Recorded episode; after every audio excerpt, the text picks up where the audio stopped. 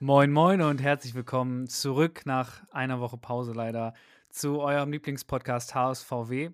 Immer noch dabei, auch nach den zwei Wochen jetzt noch ich, Jonathan und ich, Henry, herzlich willkommen. Die erste Aufnahme aus der neuen Wohnung. Deswegen auch nochmal sorry, der Umzug ähm, war meine Schuld sozusagen, dass wir deswegen letzte Woche nicht aufnehmen konnten.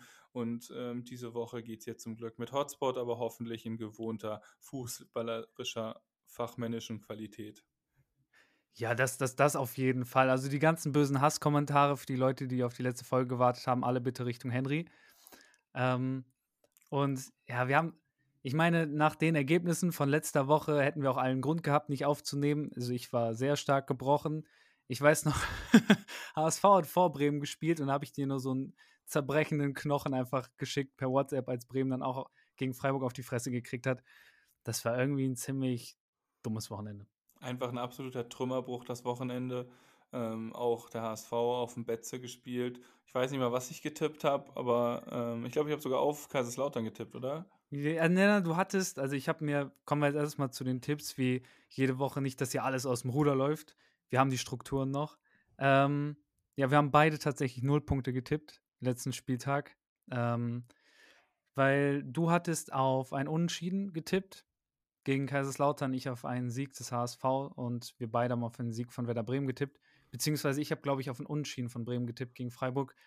Ja, und da sowohl HSV als auch Bremen verloren haben, äh, Pustkuchen, ne? Aber da merkst du jetzt halt, die eine Woche, wo wir nicht aufnehmen und ich meinen Tipp nicht loswerden kann. ja, ja, ich habe schon gemerkt, wir nehmen einfach nie wieder auf. Also, dass du dagegen äh, für Bremen immer tippst, das ist wirklich so Unglücksrabe, das, das geht gar nicht mehr. Ja, tatsächlich hat das meine Mutter auch so gesagt. So. Weil sie hört ja den Podcast immer, also liebe Grüße an dich, Mama.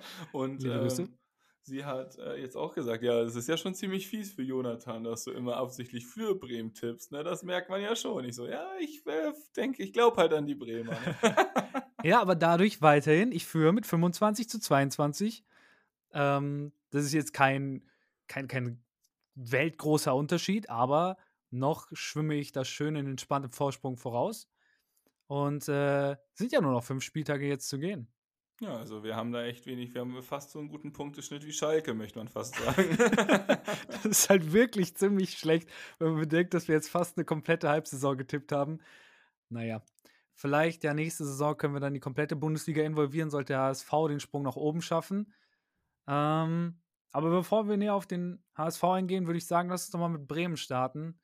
Ähm, beziehungsweise ganz kurz nochmal über das traurige 1 zu 2 gegen Freiburg quatschen, bevor wir dann zum spaßigen Teil des heutigen Podcasts kommen, wo wir dann auch hoffentlich viel, viel länger drüber reden. Ähm, ja, 1 zu 2 in, äh, in Bremen. Eigentlich ja Tradition, zu Hause kann man nichts gewinnen. So, die Bremer, glaube ich, auch die, eine der schlechtesten Heimmannschaften der Bundesliga. Ähm, ja, in diesem Spiel dann zum zweiten Mal, weil ich hatte im letzten Podcast gesagt, Bre äh, Füllkrug ist noch nie ausgefallen, war ja Quatsch. Äh, Füllkrug ist im Hinspiel gegen die Bayern ausgefallen, als Bremen irgendwie 6-1 verloren hat. Mhm. Ähm, ja, Füllkrug hier zum zweiten Mal ausgefallen. Ähm, und ja, da griff schon die Panik bei allen Bremern um sich, dass Philipp jetzt von Anfang an ran muss. Der hat seinen Job ja sogar im Endeffekt richtig gut gemacht. Gegen hat, seinen Ex-Club? Äh, ja, ja, hat, hat das eine Tor geschossen, hatte dann noch diesen geilen Seitfallzieher. Ähm, also insgesamt muss, muss man sagen, dieses ganze Spiel war eigentlich relativ ausgeglichen. Bremen hatte ein paar Großchancen. Freiburg generell einfach das abgezocktere Team, würde ich sagen. Und dann, ja, eiskalt haben sie da ihre zwei Großchancen, machen beide rein. Höhler, der Ex-Bremer oder Bremer auch im Herzen mit diesem Traumkopfball dann zum 2 zu 1. Ja, Tag Also, gelaufen. Die haben doch aber gesagt, Höhler, gebürtiger Bremer, aber hat nie für den SV Werder Bremen gespielt, oder? Ja, ja, der war immer zu schlecht für Werder. Aber, äh, Gesundheit. Aber, ähm, ja, der ist halt riesen Werder-Fan selber und hat schon in mehreren Interviews gesagt, dass er jetzt super gerne mal für Bremen spielen würde. Also wer weiß, wenn er irgendwann keinen Bock mehr auf Champions League mit Freiburg hat, kann er sich ein bisschen Abstiegskampf mit Bremen antun. Ja, ich muss zu dem Spiel nur sagen, also Freiburg wirklich mittlerweile im Stile der Spitzenmannschaft, die sie auch sind. Also wirklich dieser Kopfball von Höhler war ja auch absolut Weltklasse, den er da ins lange Eck setzt. Ne? Ja. Und ähm, Bremen macht er das 1-0, aber da merkt man halt, wie abgezockt und wie abgewichst mittlerweile Freiburg auch agiert.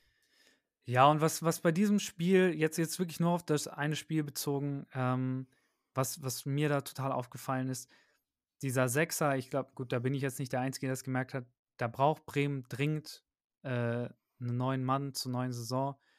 Ähm, Christian Groß sich wieder, wie im Spiel davor, auch irgendwie nach zehn Minuten direkt Geld, Gelb abgeholt, so und dann läuft man die ganze Zeit da mit angezogener Handbremse rum. Und natürlich muss man in der Offensive auch breiter aufgestellt werden. Wenn man dann sieht, dass Bremen irgendwie die letzten 15 Minuten mit Amos Pieper im Sturm spielt, weil wir da niemanden drin hatten, der einen Kopfball machen kann. Ich meine, Marvin Duksch hat jetzt äh, gegen Hertha gezeigt, anscheinend doch jemand, aber ähm, das war ja wirklich witzig, wie Bremen nur noch flach gespielt hat, weil sie einfach Panik hatten, ihre normalen Spielweise auszupacken. Und witzigerweise Freiburg ja auch, weil Gregoritsch war nicht dabei, Füllkrug war nicht dabei und dieser klassische Neuner, der dann klatschen lässt für die zweiten Bälle, war einfach bei beiden Mannschaften nicht da. Und dann hat es dazu geführt, dass das Spiel super flach stattgefunden hat und die Bremer sich dadurch dann echt schwer getan haben, herauszuspielen. Auch wenn Philipp da, muss man echt positiv ähm, erwähnen, gute Gegenläufe mit Duxch gezeigt hat und so das Offensivspiel dann wenigstens noch etwas belebt hat. Was man auch einfach sagen muss im Vergleich jetzt ja bei den letzten Spielen, bevor wir gleich zu Hertha kommen, äh, wenn man eine Mannschaft hat, die auch verteidigen kann, möchte und individuelle Klasse auch defensiv hat, nicht bei jeder Chance, wenn der Gegner in die eigene Hälfte kommt, eine Großchance kreieren zu lassen, dann ist es natürlich auch schwieriger. Also wenn man Freiburg hat, was gut gestaffelt steht und halt nicht jedem Spieler in der Box äh, drei Meter Geleitschutz gewährt. So, das kann man ja auch schon mal so vorsichtig formulieren, um nicht viel zu viel vorzugreifen. Ja, ja, auf, auf, auf, jeden Fall. Also Bremen dann mit, mit dem Freiburg-Spiel die letzten sechs Spiele nicht gewonnen. Äh, eine Heimtabelle 17. nur Schalke schlechter. Aber fällt dir das Gewinnen schwer, dann kommt von irgendwo die Hertha her. Oh Gott. Ei, ey, das Phase. also, das war wirklich ein geiler Aufbaugegner.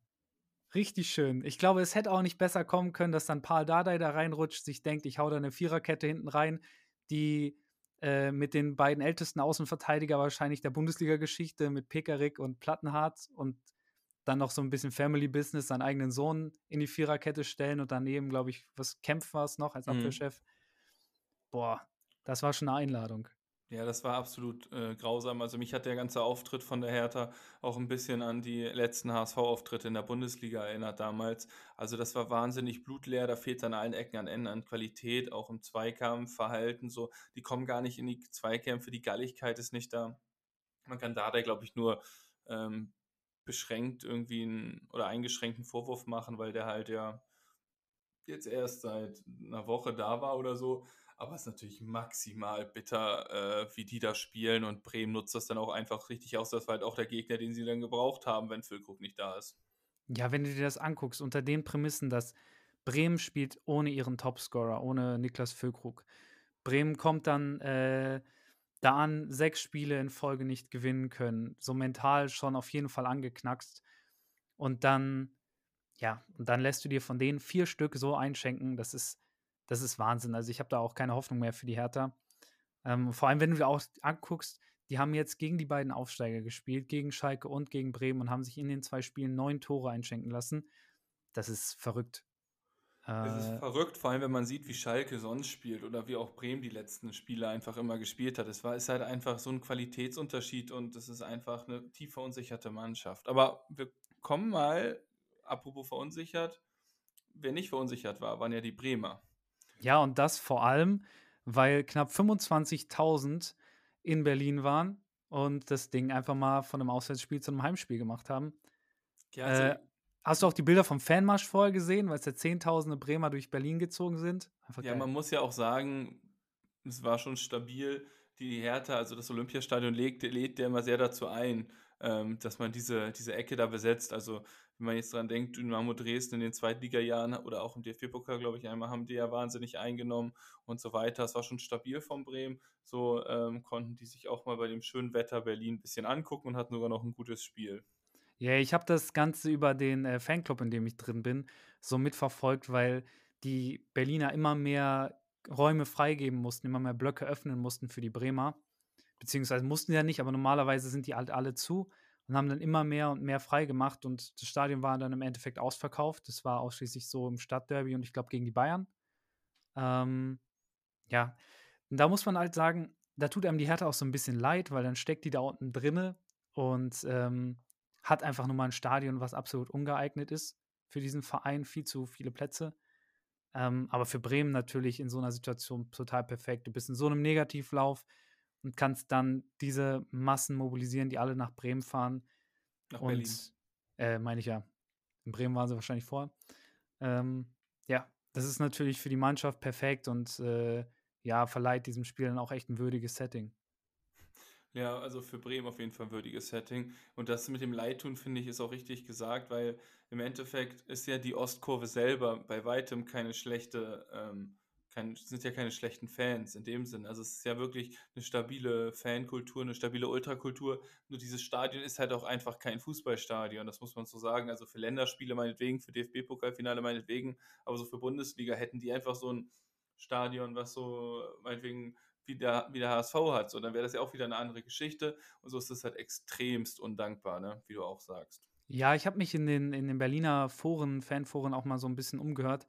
Äh, die sind ja anscheinend aktuell drauf und dran in der Planung eines neuen Stadions. Ja. Haben das auch mit der Politik irgendwie abgestimmt. Die wollen so ein Stadion, was ungefähr sich in der Größe vom Weserstadion, also so rund um 40.000 einpendelt. Also ein kleines Mini-Ding. Nein, so ein richtig cooles Ding. ähm, ja, aber da ist das Problem, dass halt, das ist jetzt auf der Agenda der Politik, aber es ist natürlich auch die Frage, inwieweit verfolgen die das noch weiter, sollte Berlin jetzt zum Beispiel absteigen und äh, bietet es sich nicht dann vielleicht eher an, sogar Geld in einen anderen Berliner Club zu stecken, der dann vielleicht Champions League spielt? Ähm, ja, ist Ja, dann die gut. Frage. Aber Köpenick, also ich glaube, Union baut kein neues Stadion und die Hertha hat ja schon ähm, so ein bisschen, also die haben ja auch mit 777 diese komische Fußballgruppe da jetzt im Hintergrund, vielleicht pumpen die da noch ein bisschen Geld rein, das weiß ich nicht, aber auf jeden Fall ähm, haben die ja auch eine gewisse Vision und da geht es ja auch einfach darum, Stadion zu schaffen, noch zusätzlich, ne? weil die alte Försterei wird da, glaube ich, auch jetzt ja nicht umgebaut und die ist ja nicht so in dem Sinne gut brauchbar für irgendwas anderes außer Union Berlin. Ja, ja, ich meine nur, wenn du dir überlegst, ich war damals bei Union Berlin, als die noch zweite Liga gespielt haben gegen Darmstadt, war ich in Berlin. Ähm, das Stadion ist in so einem, ist in so einem Wald und das ist halt so, ich finde das so ein zweite Liga-Stadion. Das ist so super kultig auch. Ähm, aber da würde mich echt mal die, die, die Zuschaueranzahl interessieren, weil ich glaube, wenn die jetzt Champions League spielen, so generell, und das jetzt vielleicht nicht, nicht zwingend Champions League, aber generell erste Liga halten und vielleicht ab und zu mal internationales Geschäft, dann perspektivisch denke ich schon, dass die dann auch ein bisschen aufstocken da. Ja, werden sie wahrscheinlich müssen, aber es wäre halt auch noch ein bisschen früh. Aber ja, bleiben wir mal beim Spiel. Ja, Und zwar-. Ist Bremen richtig gut reingekommen, ne? Würde ich sagen.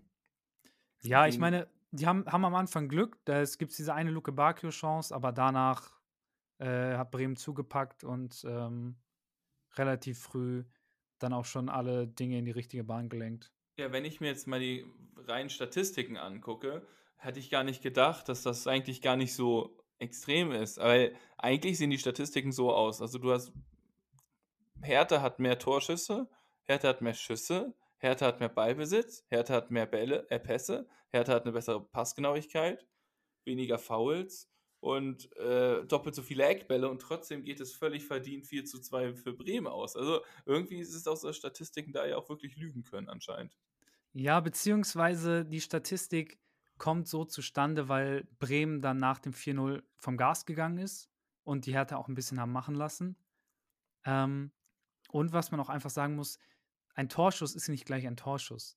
Also zum Beispiel das 3 zu 0 für Marvin Duksch ist ein Torschuss und dann ist aber auch irgendwie, keine Ahnung, ich habe jetzt keine, aber wenn Tusada aus 30 Metern abzieht, ist das auch ein Torschuss. Nee, so, aber das ein, ist ja nicht gleichwertig zu ein setzen. Torschuss ist ein Schuss, der aufs Tor geht. Also der vom Torwart gehalten werden muss. Jetzt in Ja, ja, Fall, aber- wovon aber Bremen im halt Endeffekt vier hatte. Ja, ja. Also ich, äh, ich, ich gebe zu, die, die, die Statistiken klingen enger, äh, aber ja, wenn man das Spiel gesehen hat, zumindest für mich war es so, man hatte nach dem 1-0 eigentlich nie die Idee davon, dass Hertha hier irgendwas machen könnte, irgendwie zurückkommen könnte. Ähm, die Bremer kommen mit einer Aufstellung, die gleiche gegen Freiburg. Füllkrug ist irgendwie einen Tag vorher, fällt auch verletzt wieder aus, mit Problemen in der Wade. Philipp wieder vorne rein, ansonsten gleiche Elf wie gegen Freiburg. Ähm, und ist direkt da nach dieser Luke Bacchio-Chance, kämpft sich rein. Ähm, ich hatte das Gefühl, die wollten es auch einfach mehr. Da haben wir diesen Zweikampf zwischen Weiser und Toussaint, wo beide einfach ineinander prallen. Das ist aus meiner Sicht kein Foul von irgendjemandem. Das ist einfach unglücklich. Beide rasseln halt in der Luft ineinander. Weiser zieht ja auch noch zurück. Ähm, dann kommt der Ball auf Stay, der kann ewig lange laufen, weil sich da keiner zugehörig fühlt, weil der Sechser, der andere Sechser, glaube ich, noch irgendwie am Reklamieren war. Und dann ist es Kempf, der zu spät rausrückt. Dann kann er ihn schön durchstecken auf, äh, auf Duxch. Und der markiert das 1-0 und da, ab dem Zeitpunkt war für mich die Härte eigentlich gebrochen mental schon. Ja, so wirkte das für mich auch. Also ich muss einmal sagen, ich finde den Torjubel von Duxch absolut bodenlos. Also finde ich, ist so der Inbegriff von so einem toxischen FIFA-Jubel, den wir einen so in der Weekend League oder sowas drückt. Gibt's immer, den gibt es bei FIFA gar nicht, ne? Ich finde, den sollten sie nee, mal einführen. zum Glück. Es gibt, glaube ich, sowas ähnliches, meine ich. Oder gab es mal, weiß ich nicht jetzt. Aber finde ich auf jeden Fall wahnsinnig schrecklich. ähm, das, aber das Tor. Geil, geiler Signature-Jubel. Ja, auch denn das 2 zu 0 war ja auch ein bisschen symptomatisch. Das war doch der Kopfball, oder war es 3 zu 0 der Kopfball? Das ja, 2 das 2 zu 0 war der Kopfball, wo Weiser dann auf Groß steckt und Groß der sich, glaube ich, selber wundert, was er gerade an der Außenlinie macht. Hat er sich irgendwie hinverlaufen, flankt den einfach mal blind rein und der Ball kommt perfekt auf Duxchs Kopf und der verlängert ihn ins Tor rein. Und hat Weiser noch später ähm, am Mikrofon gesagt, so, dass er hat noch nie so eine Flanke von Groß gesehen, selbst im Training nicht. Er hätte nicht gewusst, was er da gemacht hätte und wie er den so reinbringt, aber ja, war geil. Ja, aber ähm, es ist auch wieder von, wenn wir da nochmal über das Verteidigungsverhalten sprechen. Also Thema Zuordnung, wobei das kann man hier eigentlich gar nicht ansprechen, weil das hat ja nichts mehr mit Zuordnung zu tun. Also Duck steht da ja wirklich Mutterseelen alleine. Weißt ja. du, also das ist wirklich diese Abwehrleistung auch. Also Bremen macht das gut, das will ich gar nicht absprechen. Aber die Hertha, die schenkt denen ja diese Tore auch dann teilweise auf dem Silbertablett. Beim 1 zu 0, Shigerchi ist das ja, glaube ich, der nicht mit zurückläuft. So, ja. dadurch hast, hat Bremen diese super ausgespielte Chance, aber halt auch, weil Hertha bietet denen ja Räume an, so das ist ja, so viele Räume gibt es nicht mehr insgesamt an Wohnraum in Berlin momentan.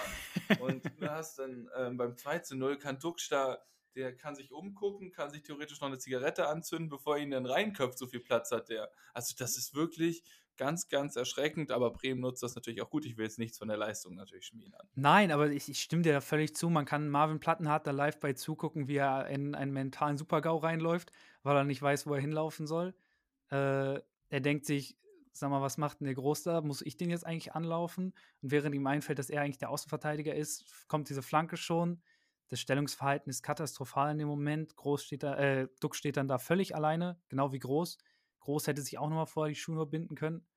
Äh, da hat ihn ja überhaupt niemand angelaufen. Ähm, und dann braucht sich die Hertha nicht wundern. Und ich meine, in dem Stil geht es ja auch weiter. Dann hat so ein langer Ball und Philipp steht frei vorm Tor, schießt ihn dann knapp vorbei. Bremen kommt dann ja noch zu einigen Großchancen. Und da kann die Hertha auch froh sein, dass es die da nicht mit, mit einem 3 oder 4 zu 0 mit in die Pause gehen. Ja, eben. Vor allem hätte Duxch auch noch den Hattrick vorher schnüren können. Und das ja. passiert nicht. Das ist also, da muss, hat die Hertha wirklich Glück. Und da auch wieder diese Statistiken, wo man dann sagt, ja, das ist, die, diese bloße Zahl sagt natürlich nichts über die Qualität aus. Aber dieses 3 zu 0, also den Hattrick, macht dann ja Duxch relativ kurz nach der Halbzeit auf Vorlage von Jung, der ja auch die letzten Wochen auch von uns, glaube ich, ein bisschen gescholten wurde im Sinne von, der hat nicht mehr die Dynamik, der hat nicht mehr die ja. Geschwindigkeit, um in der Bundesliga ein Stammlinksverteidiger bzw. sogar Flügelverteidiger zu sein. Aber wenn dein Gegenspieler dann äh, Pekarek ist, dann fühlt selbst Anthony Jung zu äh, Ronaldo Prime auf. Nein, das war, ja, ich meine, Hertha wechselt dann viel, weil sie selber gemerkt haben, hoch hier geht einiges falsch. Ähm, bringen dann Serda, den ich eigentlich ganz okay fand, äh, nehmen Martin Dardai raus, für Rogel oder Rogel, ich weiß nicht, wie man ihn ausspricht. Rogel. Lass ihn Rogel nennen, das klingt. Finde ich gut. Das klingt am besten. Ja, und das, das, das bringt aber gar nichts. So, die Hertha erzeugt dadurch überhaupt keinen kein Wechsel in ihrer Spielphilosophie. Die Bremer machen genauso weiter. Und ähm, ja, wer dann, ich, ich glaube, es ist wieder Plattenhardt, müsste das sein, der sich dann dazu entscheidet, im eigenen Strafraum lieber mal seinen eigenen Innenverteidiger zu decken, anstatt äh, zu Marvin Duksch zu gehen, der da irgendwie in so einem Radius von drei Metern absolute Todesleere um sich herum hat. Ja. Also wie der den da annimmt und dann Zeit hat zu verarbeiten, das darf ja nicht im gegnerischen Strafraum zulassen. Das Nein, das ist eine absolut bodenlose Leistung. Also das geht halt wirklich vorne und hinten nicht. Ja, und bodenlos, ich meine, bodenlos geht es ja auch weiter. Rogel, der dann, nein, oder nennen wir ihn Rogel? Rogel. Rogel. Wir nennen ihn jetzt Rogel, wir ziehen das durch. Alter, Rogel ist wirklich so ein Scheißname. Rogel, der dann wirklich mit dem absoluten Katastrophenpass Christensen dann in die Bedrängnis bringt, der aus irgendeinem Grund sich dazu entscheidet, das Ding nicht wegzuhauen, sondern irgendwie ins Dribbling zu gehen. Äh, spätestens in dieser Situation sieht man, wie verunsichert diese Mannschaft ist, wie die mental einfach komplett überfordert sind mit der Situation. Ähm, ja, zum Exertaner Weiser, der dann nur noch ins leere Tor einschieben muss, 4 zu 0. Ähm, ja, ich glaube, noch leichter kann man es denen dann nicht machen. Nee, also das war auch einfach. Also da muss ja Weiser nicht mal viel machen, der muss einfach nur existieren. Und das war dann alles, was da wichtig und gemacht werden muss, ne? Ja, und, und das Einzige, was man hier vielleicht der Hertha noch lassen muss, in Form, also die Hertha hat ja gute Offensivspieler. Das muss man ja einfach lassen. In Luke Bacchio oder in Gangkam, der auch in der Rückrunde stark spielt, wo man sich fragt, warum der nicht auch unter Schwarz schon öfter gespielt hat, ähm, Stamm. Die, die kreieren dann, fangen dann ja auch an, Dinge zu kreieren danach, obwohl es so steht. Ich meine, ich glaube schon beim Stand von 13-0 hat ein Gangkam diese eine Chance nach einem Patzer von Friedel, äh, wo es auch irgendwie so ein bisschen komisch ist, ob es jetzt ein Foul ist oder nicht. Ähm, kann dann sogar später noch das 4 zu 1 machen. Echt schöner Schuss da an Innenpfosten. Soll, soll man dem Jungen lassen. Ähm, wenn die Hertha absteigt, ich weiß nicht, Bremen sucht ein paar neue Stürmer, kann er sich vielleicht mal melden. ja. Äh, ja, holt dann später auch noch den Elver aus, wo man sagen muss, ja, ist einer weiß, kein hartes Foul, aber Velkovic trifft ihn. Sollen sie das Tor mitnehmen für die Moral? Ähm, aber da, ja, die Hertha war offensiv viel zu ungefährlich, als dass da nochmal hätte so ein Keim Hoffnung aufkommen können. Man kann zumindest sagen, hey, sie haben es wenigstens nochmal probiert, ein bisschen Moral bewiesen, aber mehr war das dann noch nicht. Nein, es war hinten raus dann auch einfach keine zwingenden Sachen mehr, sondern eher dieses, wie du auch sagst, so Bremen hat einfach komplett auf Verwaltungsmodus umgeschaltet und dementsprechend ist dann Hertha auch nochmal besser ins Spiel gekommen. Also und insgesamt, du, ja. Ja, und wenn du dir dann anguckst, Hertha BSC, Tabellenletzter, wechselt Niederlechner ein, wechselt Ejuke ein und wechselt Serda ein das sind ja eigentlich Namen, so, das ist äh, mindestens gehobenes Bundesliga-Niveau und die sitzen bei Hertha auf der Bank. So, das heißt, irgendwo muss da wirklich ganz tief in diesem Kader ein Problem drin liegen, weil von individueller Qualität her sind das eigentlich keine schlechten Spieler. Mhm. Ein Serda, der damals von Schalke weggegangen ist und irgendwie Max Meyer 2.0 machen wollte, sich als Weltspieler gesehen hat und dann irgendwie, ja, weiß nicht, ist aber irgendwie bei Hertha gelandet. Ähm, der da jetzt irgendwie verkommt, aber auch ein Niederlechner, der bei Augsburg ja eigentlich starke Jahre hatte immer. Wahnsinn. Niederlechner hat noch kein einziges Tor für Hertha gemacht. Da irgendwie scheint er echt viel, viel mehr schief zu laufen. Das auf jeden Fall. Das auf jeden Fall, Entschuldigung. Und wir haben ähm, auch insgesamt dann, glaube ich, zu dem Spiel jetzt schon fast alles gesagt. Ich würde noch fragen, wollen wir jetzt in dem Zusammenhang noch mal kurz über die paar neuen Transfergerüchte und vielleicht sogar fast festen Sachen reden, die jetzt heute und die letzten Tage aufgekommen sind, oder wollen wir das im Ausblick machen? Nee, lass, lass es doch jetzt noch machen. Äh, ich würde noch aber gerne, um das Spiel abzuschließen, bevor wir jetzt okay. auf die paar Transfer-News zu kommen, äh, betonen, Philipp fand ich wieder okay. Dafür, dass der so lange nicht gespielt hat, hat er seinen Job okay gemacht. Dux, absolut überragender Mann, jetzt elf Tore, sechs Assists. Ähm, wenn man mal von Füllkrug die Elfer runterrechnet, hat Dux jetzt mehr Scorerpunkte gemacht als Füllkrug. Er hat genauso viele Tore gemacht wie Füllkrug. Mhm. Ähm, das heißt, dass man hier immer nur so Füllkrug in die Luft hebt und feiert. Klar, Wahnsinnssaison, aber Dux beweist gerade, wie krass der eigentlich auch diese Saison drauf ist und wie der spielt. Was natürlich auch die Transfergerüchte erzeugt, zu denen wir jetzt gleich kommen. Ähm, ja, das ist, das ist wirklich verrückt. Und das gepaart mit einer in diesem Spiel auch guten Defensive. Klar, man hat sich am Ende noch zwei ein, eingeschenkt, aber vorher eigentlich gar nicht zugelassen. Und ich möchte es nicht so früh rausrufen, aber mit dem Abstiegskampf hat man eigentlich ab jetzt nichts mehr zu tun. Nein, also jetzt, jetzt, ist das spätestens durch. Das sind jetzt 35 Punkte, die Bremen hat. Stuttgart hat 25. Es sind noch fünf Spiele zu spielen. Heißt Klartext, gewinnt Bremen das nächste Spiel gegen Schalke. und Stuttgart verliert, ist es auch rein rechnerisch gar nicht mehr möglich. Und selbst jetzt, damit Bremen gekriegt werden müsste, müssten Stuttgart und Schalke alle ihre restlichen Spiele gewinnen. Und das, sind wir mal ehrlich, das wird nicht passieren.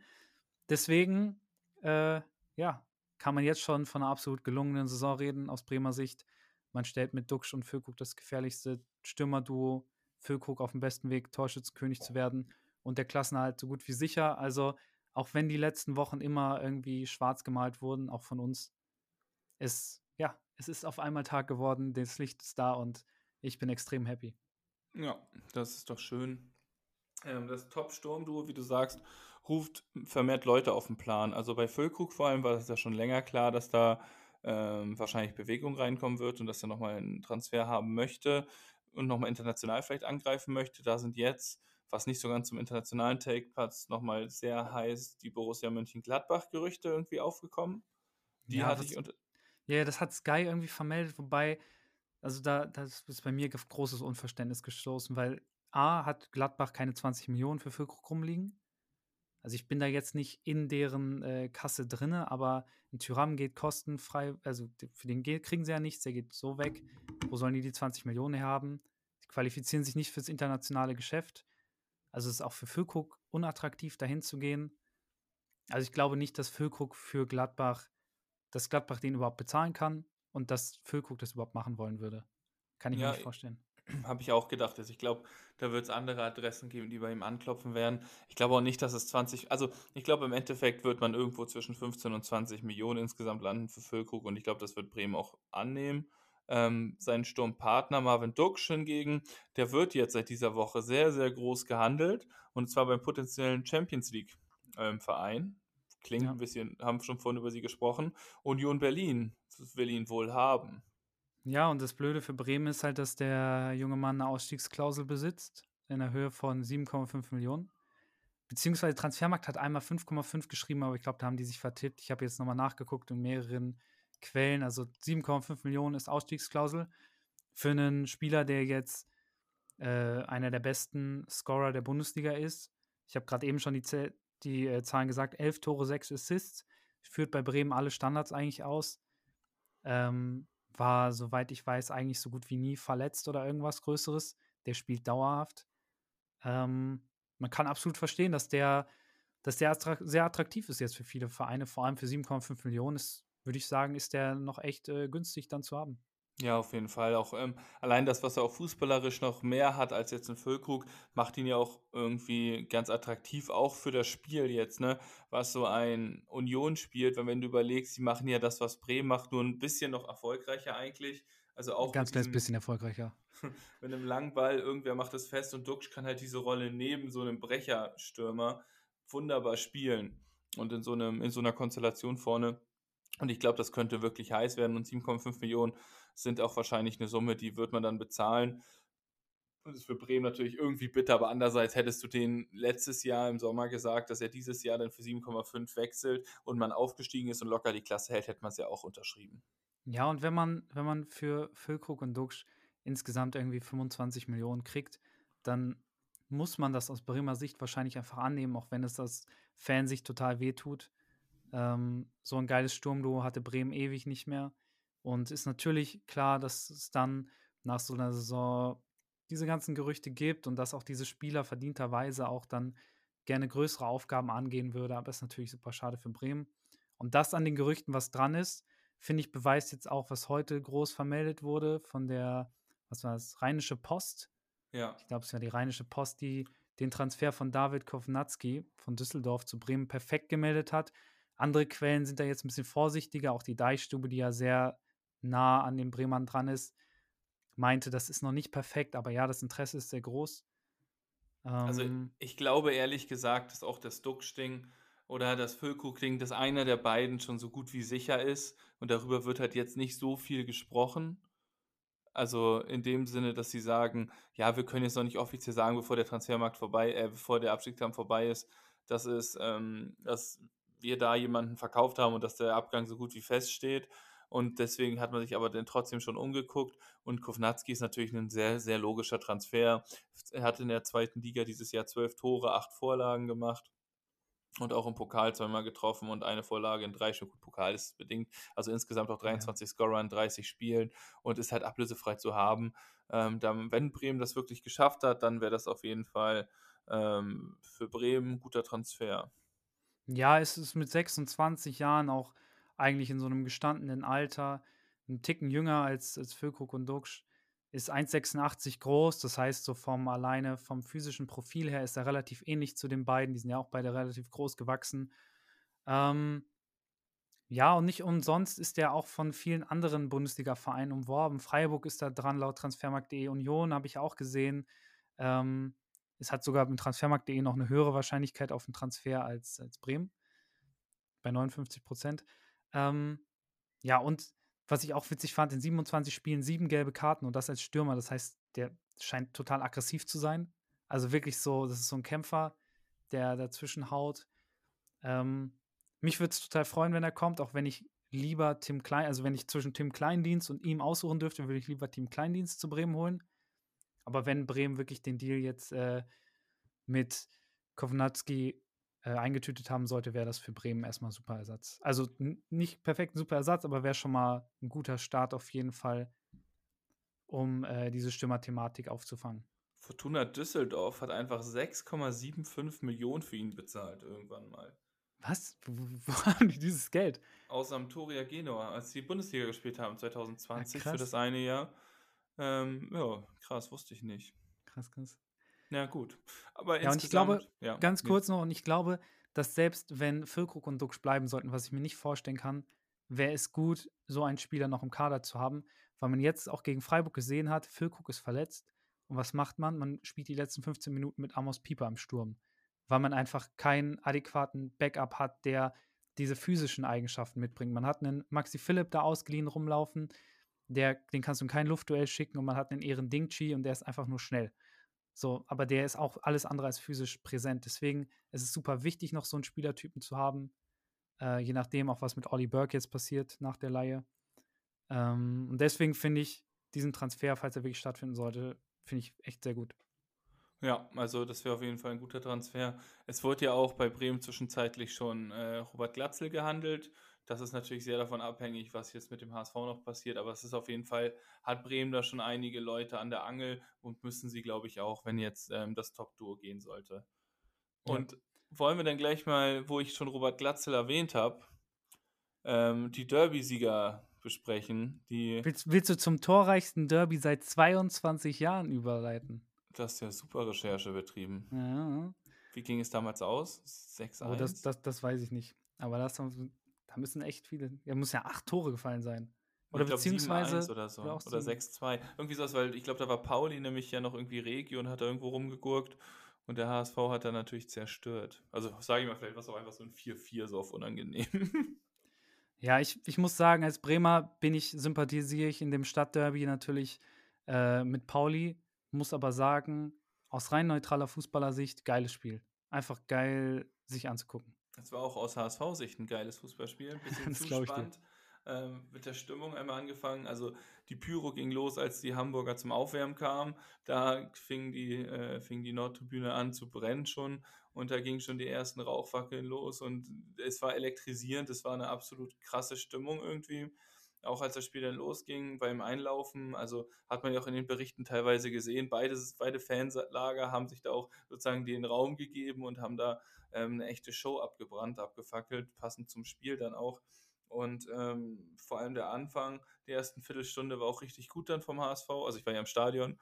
Ähm, erste Viertelstunde war auch richtig gut, dann hat man sich ein bisschen das Brot, ähm, äh, das, die Butter vom Brot nehmen lassen. Hast du das Spiel denn live geschaut oder hast du die Zusammenfassung geguckt? Nee, ich war, ähm, ich, ich wollte auch äh, ursprünglich nach, nach Berlin fahren, war dann aber mit meiner Freundin in Wien über das Wochenende. Deswegen ähm, war es für mich schon echt ein Akt, das Bremen-Spiel zu sehen. Aber äh, das Pauli-Spiel habe ich nur in mehreren ausführlichen Zusammenfassungen dann gesehen. Okay, ja, ähm, auf jeden Fall, wie gesagt, die erste Viertelstunde war der HSV Feld überlegen, haben eine gute Chance durch Sonny Kittel, die sie nicht nutzen und genau im Gegenzug ähm, macht dann St. Pauli durch Saliakas das 1 zu 0, also nicht genau im Gegenzug, aber mit einer ähnlichen Aktion wo Dompe defensiv nicht mitgeht als Hügel, den Rechtsverteidiger nicht aufnimmt und er macht dann ins Torwart-Eck das 1 zu 0. Dabei sieht auch ähm, Heuer Fernandes zur Abwechslung mal wirklich nicht so gut aus. Und dann steht 1-0 für Pauli und das war schon so ein kleiner Dämpfer dann auch für die Stimmung und die Angst ging rum. Kurz Das, auf jeden Fall bei mir. das, kann, das kann ich nachvollziehen, vor allem, ähm, weil zumindest so, so wie das in diesen Zusammenfassungen rüberkam, Pauli ja echt, vor allem mit äh, Afolayan, echt einen ziemlichen Aktivposten da drin hatte, der ordentlich Wirbel gemacht hat, vorher ja auch schon ein, ab, ein abgepfiffenes Tor geschossen, wo du wahrscheinlich sagst, er verprügelt Muheim da auf dem Weg zum Tor, wo ich sagen muss, ja, weiß ich nicht, ob man das zwingend abpfeifen muss. Naja, aber also, Sven, also es gibt zwei, zwei Sachen dazu. Einmal, wir sagen ja immer, dass wir sagen sollen, dass die Schiedsrichter auch noch selber Entscheidungen treffen sollen. Und er Ja. sieht halt, dass Afolayan, er guckt nach rechts, sieht Miro Muheim und will halt mit der Hand gucken, wo er ist, wie es normal ist. Aber er geht halt zu hoch und trifft ihn halt an Hals slash Gesicht.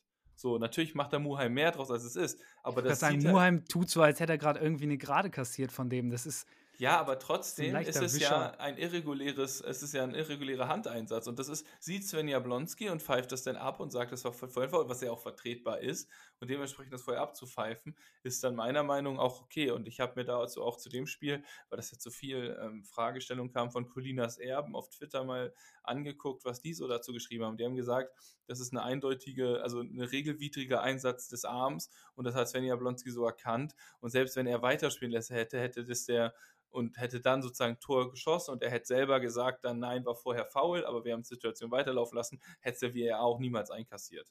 Mhm. Okay, dav davon mal abgesehen, fandest du es, ähm, jetzt wenn wir noch ganz kurz auf, auf das Drumherum gucken, fandst du denn gut, wie, äh, wie generell aufgestellt wurde? Weil ich habe mich sehr gewundert, als ich die Aufstellung gesehen habe, dass Kittel da ja eigentlich eins zurückgezogen wurde.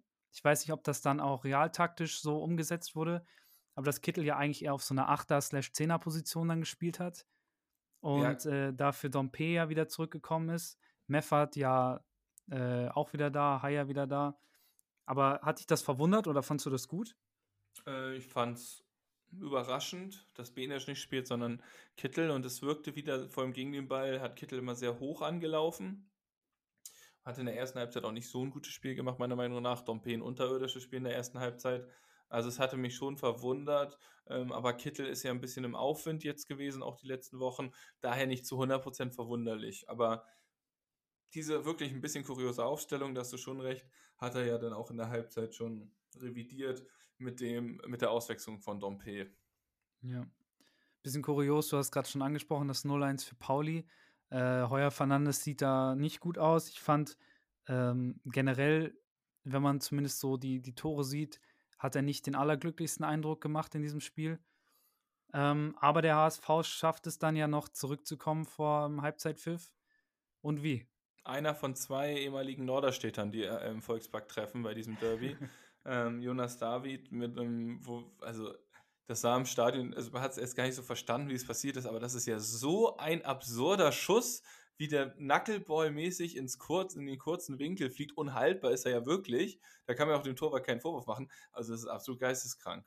Ja, ich war mir am Anfang nicht sicher, ob er da den Allerwertesten von Paccarada noch getroffen hat, der da irgendwie sich noch reinwuchtet. Aber ich glaube, der ist ja wirklich un unabgefälscht da einfach der Knuckleball, einfach wirklich so Ja. so Kunstschuss da einfach rein. Ja. Und ich finde, man sieht es dann auch in Davids Gesicht. Das ist so ein bisschen die gleiche Reaktion wie bei Christian Groß, nachdem er realisiert hat, dass er gerade ein Tor vorbereitet hat. Ein großes Unverständnis mit gepaart, gepaart mit großer Euphorie. Eben, also es war absolut krass und auch, ähm, das war in der Halbzeit so, als dann auf dem Video, auf der Videoleinwand im Stadion dieses Tor nochmal lief. So, da haben es alle sich angeguckt und dann haben nochmal alle geklatscht, dass sie das gesehen haben, nochmal so, wie das wirklich in Videoform aussah. Weil so im Echtspiel hat man es gar nicht so wirklich verstanden. Also absolut krankes Tor und auch mit dem Derby würdig. Und so macht der HS HSV halt noch ein bisschen, zu dem Zeitpunkt ein bisschen glücklich, aber insgesamt finde ich nicht komplett unverdient zur Halbzeit das 1 zu 1 und durch so eine Aktion muss man halt auch mal das Glück haben, dass man auch mal so einen Sonntagsschuss raushaut, womit man dann auch mal so ein Tor, ähm, so ein Tor macht und damit auch ein bisschen das Momentum auf seine Seite bringt. Ja, und ich meine, allein für, für den Spielverlauf ist doch geil, mit 1-1 in die zweite Halbzeit zu gehen. Beide klappen wieder Visier auf. Nur so ist es, glaube ich, auch möglich, dass das Spiel sich dann so hochpegelt, weil weil Pauli dann nicht die Möglichkeit hat, wie sie es so oft getan haben, dieses 1-0 runterzuspielen, sondern durch das 1-1 gezwungen sind, selber weiterzuspielen und äh, dadurch dann dieses Spiel erst ermöglichen. Ja, also dieses Spiel war dadurch ähm, viel, viel offener natürlich. Also bei 1-1 würde man sagen natürlich. Und ähm, mit den Wechseln dann, dass zur Halbzeit Königsdörfer kam dann für Dompe, der hat eine ganz andere Physis und auch viel mehr Bock draufgebracht. Also Dompe hat wirklich seitdem, seitdem er da den Unfall hatte, ähm, scheint da irgendwas nicht mehr ganz in Ordnung zu sein. Das ist ein bisschen schade. Königsdörfer hat da gut geackert und Sonny Kittel spielt eine Weltklasse zweite Halbzeit. Ähm, also was Laufleistung angeht und was so seine Mittelfeldrolle angeht. Und da gefällt er mir dann vielleicht, wenn er so laufstarke Leistung hat, auch ein bisschen besser als denn in der vorgeschobenen Rolle. Ja. Und ähm, der HSV kommt dann schwungvoll raus und ähm, schafft es dann relativ früh durch eine Flanke von Schonlau, die dann irgendwie in der ganzen Pauli-Abwehr vorbeirutscht, durch Jatta direkt 2 zu 1 in Führung zu gehen. Genau, Bakary steht dann da hinten, der Ball wird länger und länger irgendwie. Paulianer haben keine Lust, den Ball zu klären. Und dann kann ähm, Bakary den Ball reinschieben, sozusagen, wird dabei noch böse, böse getroffen vom Paccarada, wo man sagt, also wo Gelb noch im Rahmen ist, aber es war eher eine rote Karte, als es keine gelbe Karte war, auf jeden Fall. Also Jatta war ja auch dann leicht angeschlagen und musste später auch noch ausgewechselt werden. Ähm, aber auch ein glückliches Tor, aber trotzdem auch die Willensleistung hat man ja auch gesehen, dass der HSV sich vorgenommen hat, aus der Halbzeit mit viel Energie rauszukommen. Ja, und Fehler in dem Moment dann von Paccarada, der eigentlich aus meiner Sicht einer der stärksten bei Pauli ist. Ähm, da tut es mir auch so ein bisschen weh, dass der dann zu Köln geht, falls diese Transfersperre noch aufgehoben wird.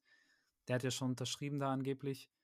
Ähm, weil das ist echt einer, der gehört in die erste Liga, da wie der auf links da Alarm macht, was für Flanken der schlägt. Ähm, ja, vielleicht auch einer für Bremen, Anthony Jung. Hm. Naja, hm. aber anscheinend ja bei Köln. Äh, ja, gehen wir weiter. Der HSV bleibt weiter heiß.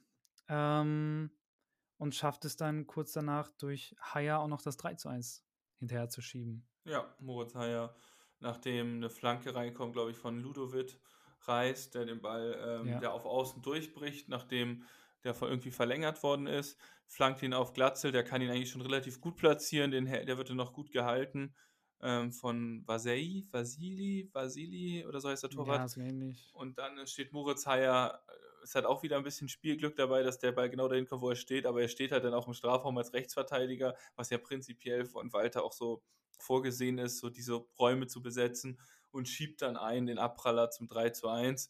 Und das war natürlich ein Doppelschlag, der Pauli sehr kalt erwischt hat. Und ab dem Moment könnte man ja eigentlich denken, okay, das war's für Pauli, das Ding ist über, aber was man ihnen ja echt lassen muss, die haben Moral bewiesen, haben dann äh, gewechselt, dann kam Saad, von dem ich ehrlicherweise vorher noch nie was gehört habe, Tja. der aber echt ordentlich Schwung in die Partie gebracht hat. Also dann, Elias Saad war ja bis zuletzt, das ist jetzt der zweite St. Äh, ehemalige Eintracht-Spieler, oh. Eintracht Norderstedt-Spieler, der getroffen hat, spielte ja bis zum Winter noch in Norderstedt und hat da die Regionalliga ein bisschen auseinandergewirbelt. Bei Transfermarkt steht auch eine Transfersumme von 500.000 Ablöse. So, was ich, also, wo ich zumindest weiß, ich weiß zumindest aus äh, von Eintracht Norderstedt Quellen, dass es durchaus eine gute beträchtliche Ablöse war. Ob es jetzt wirklich 500.000 waren, ist für einen Regionalligist natürlich mega viel Geld. Yeah. Aber auf jeden Fall glaube ich schon, dass es ähm, über 200, 300.000 waren, die da geflossen sein könnten.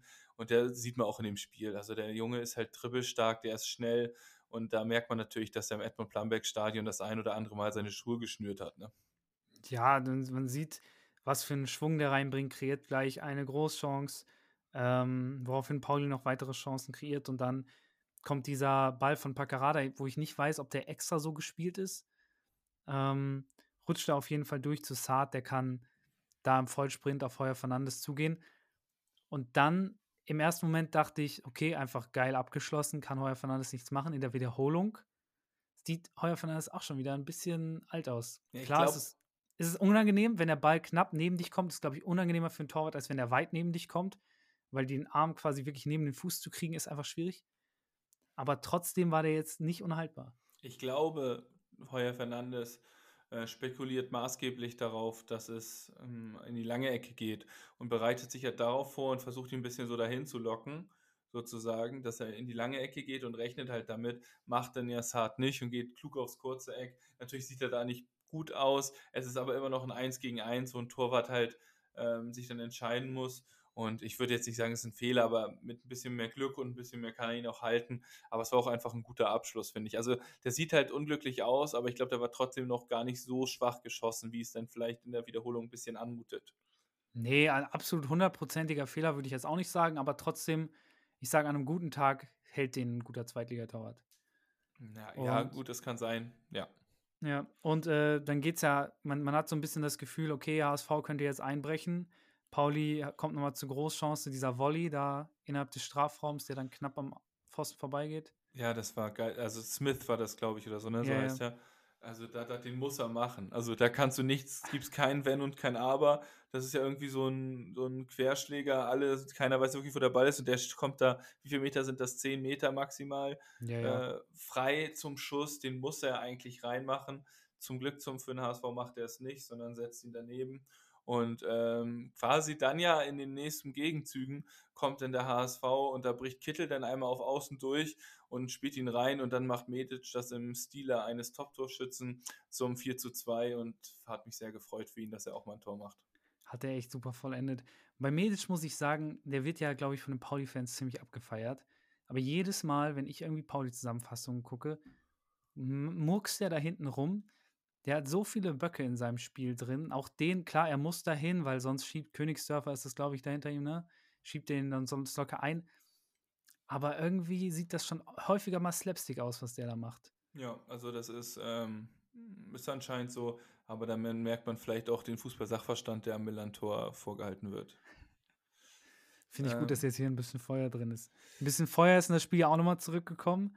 nach der Ecke. Von köpft, postwendend. Äh, ja, unser Lieblingsaustralier Irvine ähm, das 3 zu 4 ein ähm, und macht das torreichste Derby seit 22 Jahren perfekt. da hast du wunderbar den Kreis geschlossen. Ja, ja. Ähm, ja, was soll man dazu sagen? Es war halt wahnsinnig dumm. Das, diese Ecke war schon ein bisschen unnötig. Das wäre ja noch so eine Art Anschlussbug. Und dann äh, wird Irvine da sträflich freigelassen. So, selbst da sieht der Heuer Fernandes wieder nicht ganz geil aus, weil er halt so dahin läuft, aber den kannst du auch wieder nicht halten. Ähm, also den kannst du wirklich, glaube ich, nicht halten, außer du stehst halt in der falschen Ecke am Anfang der Ecke. Ne? Aber es ist halt mega dumm, dass man so das Spiel nochmal aufmacht. Dann wurde es natürlich nochmal insofern knifflig, als dass es nur noch ein Tor war und Pauli nochmal den Druck entwickeln wollte. Haben sie aber, finde ich, nicht mehr so richtig geschafft.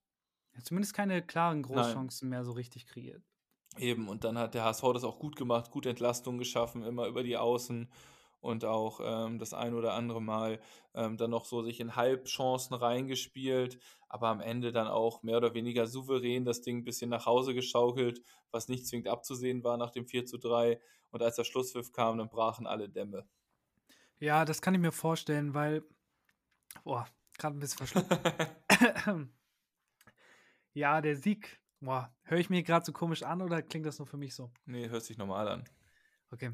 Ähm, ja, der Sieg ja auch total wichtig für den HSV. Wenn man sieht, äh, Darmstadt und Heidenheim auch beide nicht gepatzt.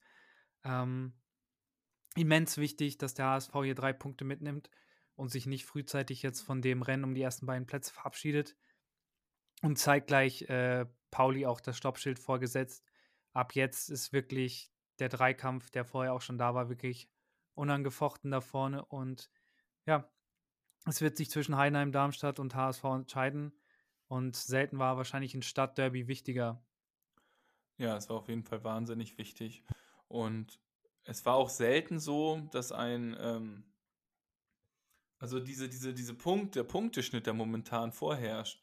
Also es sind jetzt noch fünf Spiele, sagen wir, die holen zehn Punkte, dann hast du da wirklich Punktestände für den dritten, die es so noch nie gab. Also ich habe mal geguckt, vor, in der Saison, glaube ich, 2021, wäre der HSV mit den Punkten, die sie jetzt haben, schon sicher Relegation, fünf Tage vor Schluss. Ja, es ist verrückt. Es ist verrückt, wie Darmstadt durchmarschiert diese Saison. Es ist verrückt, dass eine Mannschaft wie Heidenheim mit Manon, Busch und Jan-Niklas Best in der Startaufstellung ein Spiel nach dem nächsten gewinnen kann. Äh, Tim Kleindienst spielt gerade in der Saison, äh, da könnte der direkt mit zur EM, Heim-EM gehen. Das ist wirklich äh, einfach Wahnsinn, was, was da in Heidenheim auch abgeliefert wird. Und für den HSV einfach unglücklich, dass jetzt in so einer Saison, in der man eigentlich nicht viel falsch macht, es einfach zwei Teams gibt, die ja, die, die, die krass für, für ihre Ambitionen überperformen. Jetzt gar nicht so qualitativ überperformen, sondern einfach so für die Ansprüche, die sie selber hatten. Ähm, und dadurch jetzt halt, ja, das, das ganze Ding fünf Spieltage vor Ende noch sehr, sehr offen halten. Ja, es geht halt daran, aus den letzten, also wenn man jetzt 15 Punkte holt, wäre das schon sehr, sehr lecker. Ähm, muss, man muss, glaube ich, so mindestens 10 bis 12 holen aus den letzten. Ne, man muss eigentlich 12 Punkte holen aus den letzten 5 Spielen. Und ich glaube, ich kann mir vorstellen, wenn man 12 aus 15 Punkten holt, kann man den Aufstieg eigentlich auch noch als Zweiter schaffen. Ähm, weil ich glaube nicht, dass Heinheim alles gewinnt, beziehungsweise hoffe ich es nicht, aber wer, wer mag da jetzt noch sagen, was noch passieren wird? Ne? Ja, ich habe mir das Restprogramm mal von allen dreien angeguckt und man muss ehrlich sein, so, so richtige Brecher sind da für keinen mehr dabei. Nee, der HSV also und Heidenheim haben ja exakt das gleiche Restprogramm. Also das ist, das sind ja wirklich, das sind ja hauptsächlich Vereine, die irgendwie im unteren Tabellendrittel rum, äh, rumfahren. Deswegen, eigentlich, wenn man jetzt von Pflichtsiegen spricht, sind das fünf Pflichtsiege, aber halt nicht nur für den HSV, sondern auch für Heidenheim in der Situation. Und äh, wird interessant zu sehen, ob da Stolpersteine dabei sind, weil zum Beispiel jetzt nächste Woche mit Magdeburg, da kommt eine Mannschaft, die sollte man auf gar keinen Fall unterschätzen. So, solche Spiele werden jetzt einfach elementar, dass man da noch seine ganze Leistung irgendwie gebündelt kriegt. Wollen wir dann nochmal schnell den Ausblick machen für die beiden Mannschaften? Ja, fangen wir an mit den Bremern. Die spielen am Samstag um 18.30 Uhr in Gelsenkirchen gegen den aktuell Tabellenvorletzten. Und für die Schalker ist es jetzt eigentlich schon ein Endspiel weil die spielen, haben jetzt die letzten fünf Spiele, haben, ich habe mal geguckt, rein statistisch, ähm, das wurde statistisch erhoben, hat Schalke das schwerste Restprogramm der kompletten Bundesliga. Die spielen nach Bremen noch gegen Mainz, gegen Bayern, gegen Leipzig und gegen Frankfurt. Und das ist, ja, das ist hammerhart. Frankfurt zwar aktuell nicht in so einer guten Verfassung, aber trotzdem in der normalen Saison holt Schalke in diesen vier Spielen null Punkte. Das heißt, wenn Schalke irgendwie noch hoffen möchte, müssen die jetzt gegen Bremen punkten. Ich bin aber ehrlich, jetzt nicht nur durch meine grün-weiße Brille, ich sehe nicht, wie das passieren soll. Schalke hat jetzt am Wochenende 0 zu 4 gegen Freiburg verloren, waren wirklich chancenlos. Das war maximal eine Halbchance im kompletten Spiel für Schalke. Die laufen da rum. Bülter ist gefühlt der einzige Spieler in der Schalke-Offensive, der, dem man zutrauen würde, dass der ein Tor schießen könnte. Dann laufen die da mit Tirode vorne rum, der ja, er hat gegen Hertha getroffen, aber glaube ich, gegen Hertha trifft, wird wirklich aktuell jeder einigermaßen okay Zweitligastürmer treffen. Ähm, haben, wenn man das Hertha-Spiel ausrechnet, das ist wirklich krass, 21 Tore geschossen in 28 Partien. Das ist nichts. Die sind so ungefährlich ähm, und spielen dann ihr, ihr Pressing über den kompletten Raum, immer eins gegen eins, immer Mann gegen Mann Verteidigung. Und man hat jetzt bei Freiburg gesehen, wenn da eine Mannschaft ist, die einigermaßen weiß, wie man Fußball spielt, dann ist das aushebelbar. Schalke kommt absolut über, den Kampf, da darf man sie nicht komplett reinkommen lassen. Man muss ihnen wie Freiburg früh genug den Saft da abdrehen. Und dann ist das eigentlich äh, ja ein Pflichtsieg. Mit welcher, was würdest du denn sagen, welche Elf würdest du auf den Platz schicken, um diese taktische Raffinesse ähm, zu vollenden und dieses Ganzfeldpressing zu überspielen? Ich finde es echt cool. Ich habe jetzt schon ein paar Werder-Foren gelesen, dass ein paar vorgeschlagen haben, man könnte ja jetzt den Jungen auch mal die Chance geben, jetzt wo man eigentlich schon durch ist. Ähm, glaub aber nicht, dass Bremen irgendwelche Experimente wagt, bevor da nicht auch rein rechnerisch gar nichts mehr möglich ist. Deswegen sehe ich da die gleiche Elf wie gegen Freiburg. Ich habe ähm, für alle, die das gerade hören, wir nehmen an einem Dienstagabend auf. Und zu dem jetzigen Zeitpunkt hat Füllkrug wieder das Training ausgesetzt, also ist nicht klar, ob der gegen Schalke wieder dabei ist oder nicht. Sollte er dabei sein, dann natürlich vorne die Doppelspitze Füllkrug Duxch, dahinten Stay, dahinter Stay, der sich absolut jetzt festgespielt hat, ein Bittenkurt. Auf der 6 wird Groß weiterhin spielen, da, da lässt Werner nicht mit sich reden und Groß hat auch gegen, gegen Hertha, muss man einfach sagen, auch ein gutes Spiel gemacht. Ähm, auf rechts Weiser, ähm, der spielstärkste Bremer von allen. Jetzt, jetzt insgesamt, glaube ich, schon äh, neun Assists, zwei Tore. Auf der anderen Seite standen zehn Assists, zwei Tore. Also, das ist Wahnsinn, was der macht. Nicht umsonst auch fürs FIFA Team of the Year nominiert. Also, alle voten, die das hier hören. Ähm, ey, ich will den unbedingt spielen mit vorne Füllkrug Team of the Year, das wäre super geil. Ähm, äh, Team of the Season meine ich. ja, Äh, ja. Team of the Year kommt er bestimmt auch rein. Nächstes Jahr dann. Ja, nächstes Jahr. Ähm, ja, links jung und die Dreierkette. Amos Pieper scheint irgendwie Ole Werner im Training beleidigt zu haben. Der scheint keine, keine Chance mehr zu haben, hinten aushelfen zu dürfen. Das heißt, Velkovic, Friedel und Stark, außer da sollte sich jetzt noch jemand verletzen, was wir mal nicht hoffen. Und im Tor Pavlenka. Okay.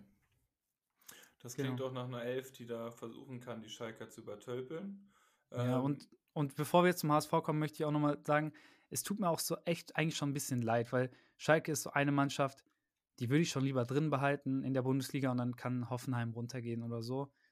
Aber alles, was sie stark gemacht hat, scheint irgendwie jetzt auch verloren zu gehen. Jetzt ist Fährmann nicht mehr da, auch wenn Schwolo das ganz okay gemacht hat. Ein Skarke, der maßgeblich beteiligt war an dem Sieg gegen Hertha, langfristig verletzt. Ein Brunner, der gut gespielt hat, langfristig verletzt. So irgendwie, ja, kommt da auch einiges zusammen. Also deswegen, ich, ich kann da eigentlich nichts sehen, außer einem Auswärtssieg von Bremen. Ja, können wir ja gleich bei den Tipps mal drüber sprechen. Da Ja. kann man auch sagen, das sind echt Gegensätze. Also während man bei Schalke absoluten Anti-Fußball sieht, ähm, hat man mit Magdeburg als HSV jetzt jemanden vor der Brust, die in der Person von Christian Tietz einen sehr interessanten Trainer haben, die richtig, richtig kombinationsstarken Ballbesitzfußball spielen. Also Hm. ähm, das ist immer ein sehr unangenehmes Spiel. Das Hinspiel hat der HSV verloren gegen Magdeburg. Und jetzt geht es dran, ähm, dieses Mal nicht zu patzen, sondern die Punkte aus Magdeburg zu entführen. Ja, ich habe mir das mal angeguckt. Also, die haben da ihren Top-Torschützen, Quateng heißt der, der spielt auf der 10. haben die- Ex-HSV-Spieler. Und dann haben die ihre Flügelzange Zange da aus Cheka und Artik, wo einer von beiden hat jetzt, glaube ich, auch letzte Woche verlängert und meinte auch Artig, von wegen, ja, dass, dass, dass Magdeburg aus seiner Sicht den geilsten Fußball der zweiten Liga spielt. Ähm, also ja, für, für einen Drittliga-Aufsteiger auf jeden Fall eine coole Herangehensweise. Und ähm, sind ja jetzt mit Platz 12, 35 Punkte, tatsächlich genauso wie Bremen auch Platz 12, 35 Punkte. Äh, eigentlich auch mittlerweile in einem recht gesicherten ähm, Mittelfeld drinne. Ähm, trotzdem wird das super schwer für den HSV. Ich meine, du hast schon gesagt, Hinspiel 1-0 verlo- äh, 1-0, 3-2. 3-2, 3-2 verloren. Äh, wird eine harte Nuss. Ja, ich bin da sehr gespannt. Also durch ähm, Dings, durch Christian Titz, der auch HSV-Vergangenheit hat, ähm, treiben sich da auch ein paar Ex-HSV herum natürlich, wie jetzt ein Tatsuya Ito oder ein Moritz Quateng. Das sind zwei Ex-HSVer, die da immer noch jetzt ähm, mitspielen und auch gut dabei sind. Für den HSV geht es aber trotzdem, das Spiel müssen sie gewinnen und müssen halt einfach mal einen Weg finden, die zu übertölpen, damit sie auch gucken, dass es da gar nicht erst so richtig, richtig gefährlich wird. Und da bin ich auch eigentlich relativ optimistisch oder ich versuche optimistisch zu sein, dass der HSV den Schwung aus dem Derby mitnehmen kann. Ja, und ähm, ich wollte gerade sagen, nach, dieser, nach diesen euphorischen Szenen, da bleibt ja eigentlich den HSV-Spielern noch gar nichts anderes übrig, als jetzt komplett 120 Prozent zu geben.